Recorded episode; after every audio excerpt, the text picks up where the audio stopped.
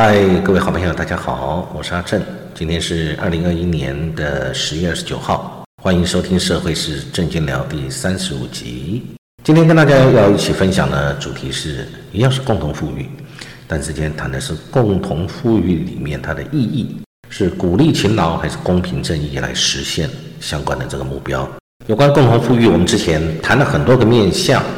啊，那今天我们可以来聊一聊。共同富裕，如果这样的一个政策目标在中国大陆开始推展以后，未来国际间把中国大陆当做一个世界的市场，这个情形会不会变成以后大陆就转内销，都是转向国内市场的消费，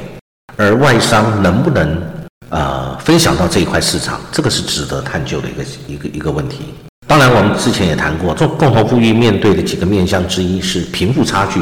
巨大的问题。所以，其实我们也观察到一个现象：现在中国大陆在推行这个共同富裕的同时，其实它着眼的对象可能会是很多的中产阶级，甚至是薪资比较低、比较弱势的一些呃相关的产业或者相关的工作人员。因为为什么？因为这些人的收入比较低，这是不是也是要呃？跟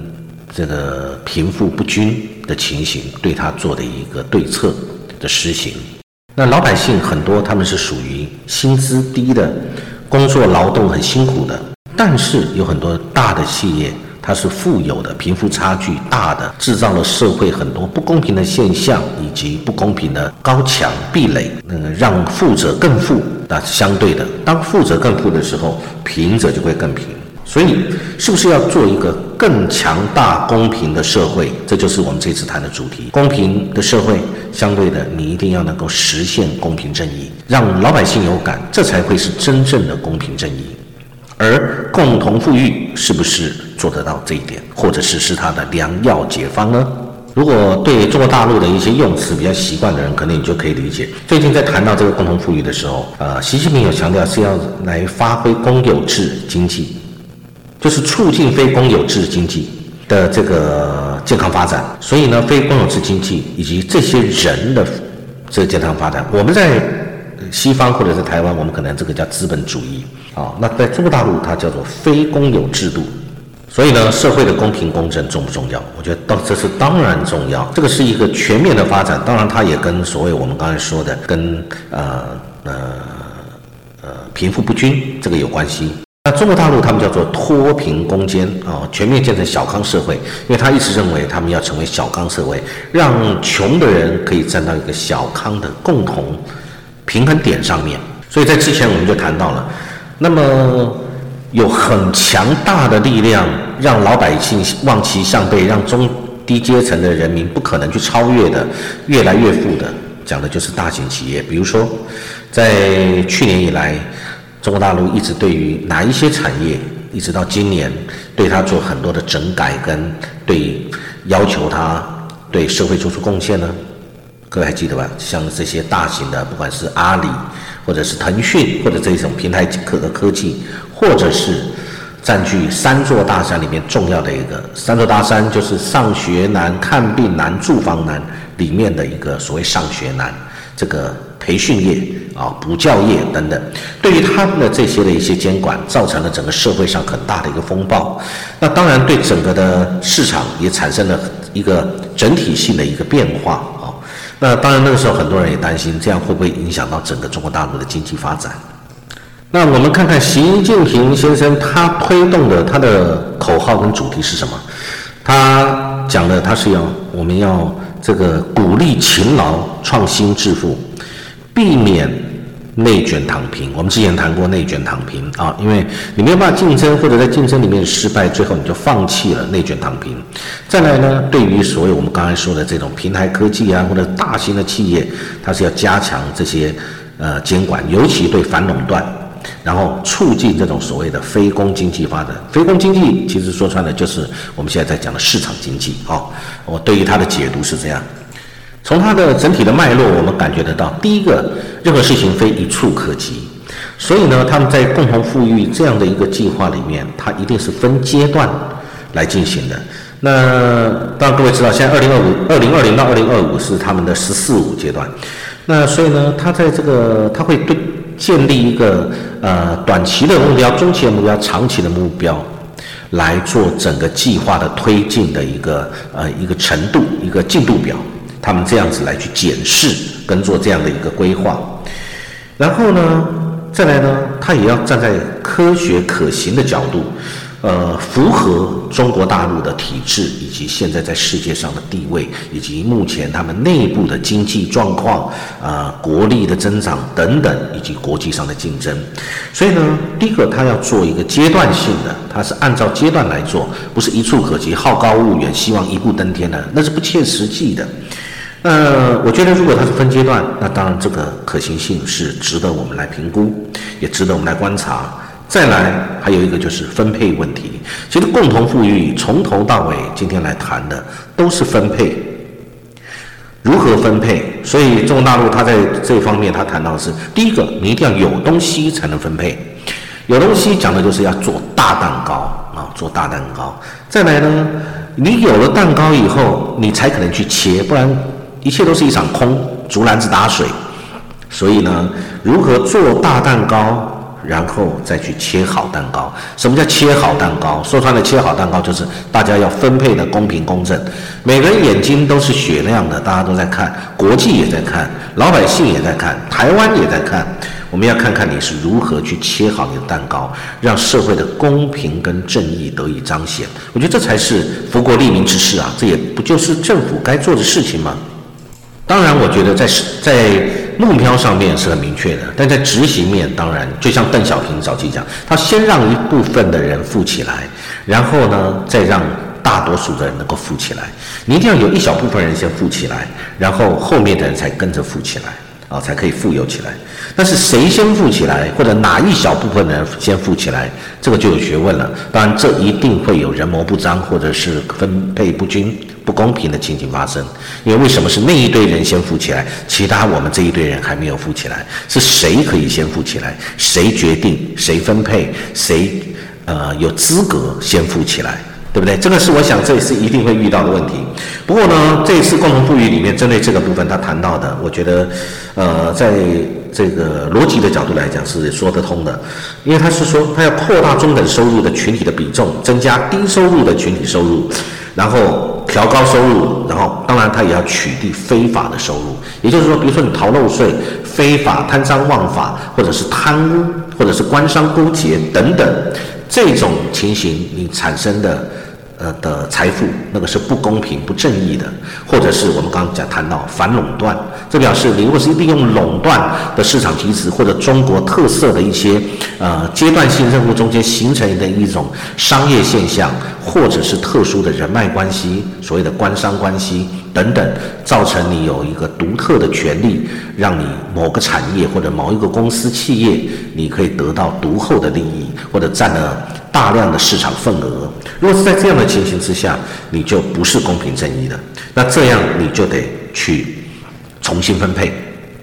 让别的因此吃亏的人或者没有得到财富的人，要能够重新切好蛋糕。我对他的解读是这样，所以呢，他现在形成了一种中间，也就是中中间的这一段的呃所谓的中产阶级，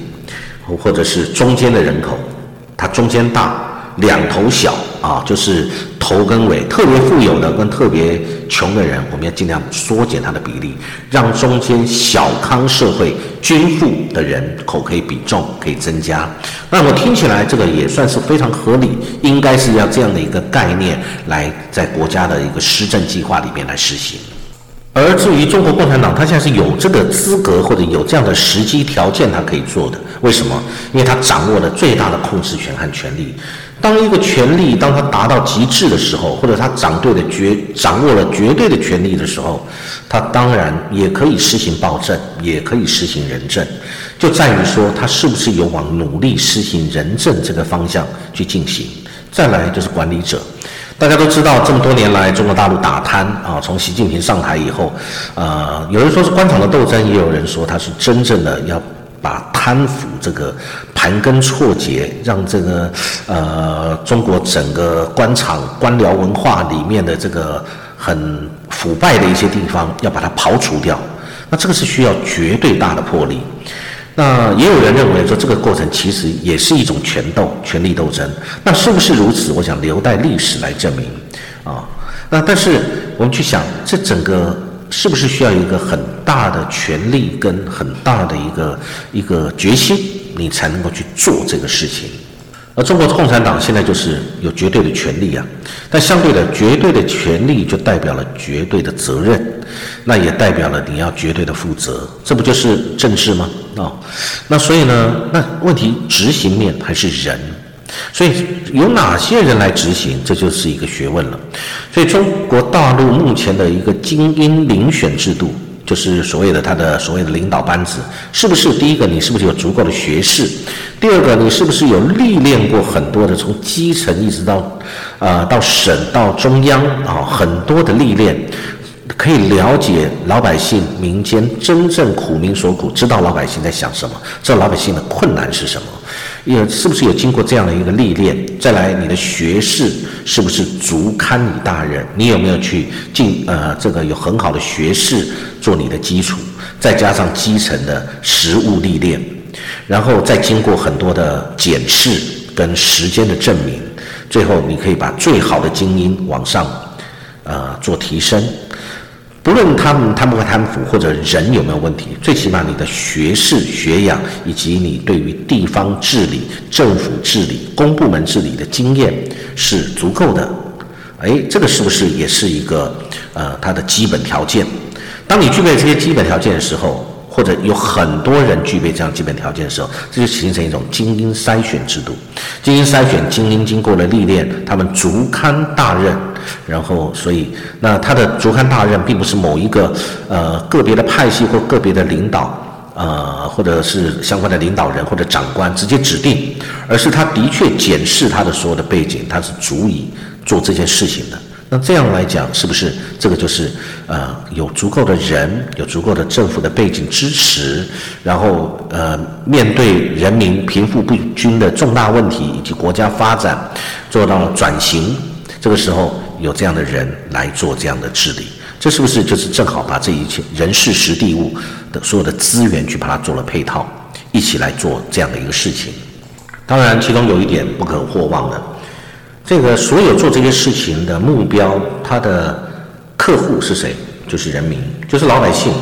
要一定要以老百姓为中心来去做这所有事情，那才是有意义的。当然还牵牵涉到我们刚刚谈到的政府效能，跟做这件事情政府的效率，以及它得到的结果，它的 CP 值够不够啊？它的回报率跟它的价值性是不是足以让人民满意？对老百姓的，不管是呃公平正义，或者他们老百姓的发展啊，政府的税收社保对他们这些的呃保障是不是足够？对于不公平的大企业垄断的企业，它是不是要做一些调整，不让它能够独大垄断了其他人的机会？不然老百姓永远没有办法翻身，外卖小哥永远在跑外卖，你做小。摊贩的，你永远在帮大企业打工，你所有的这个食衣住行娱乐，通通被巨头、网络巨擘所网所掌握，那国家都得让他三分，老百姓更不用说了，老百姓是弱势的一方啊！我想这个是非常重要的一点，是不是在共同富裕的推进里面要能够掌握这个事情？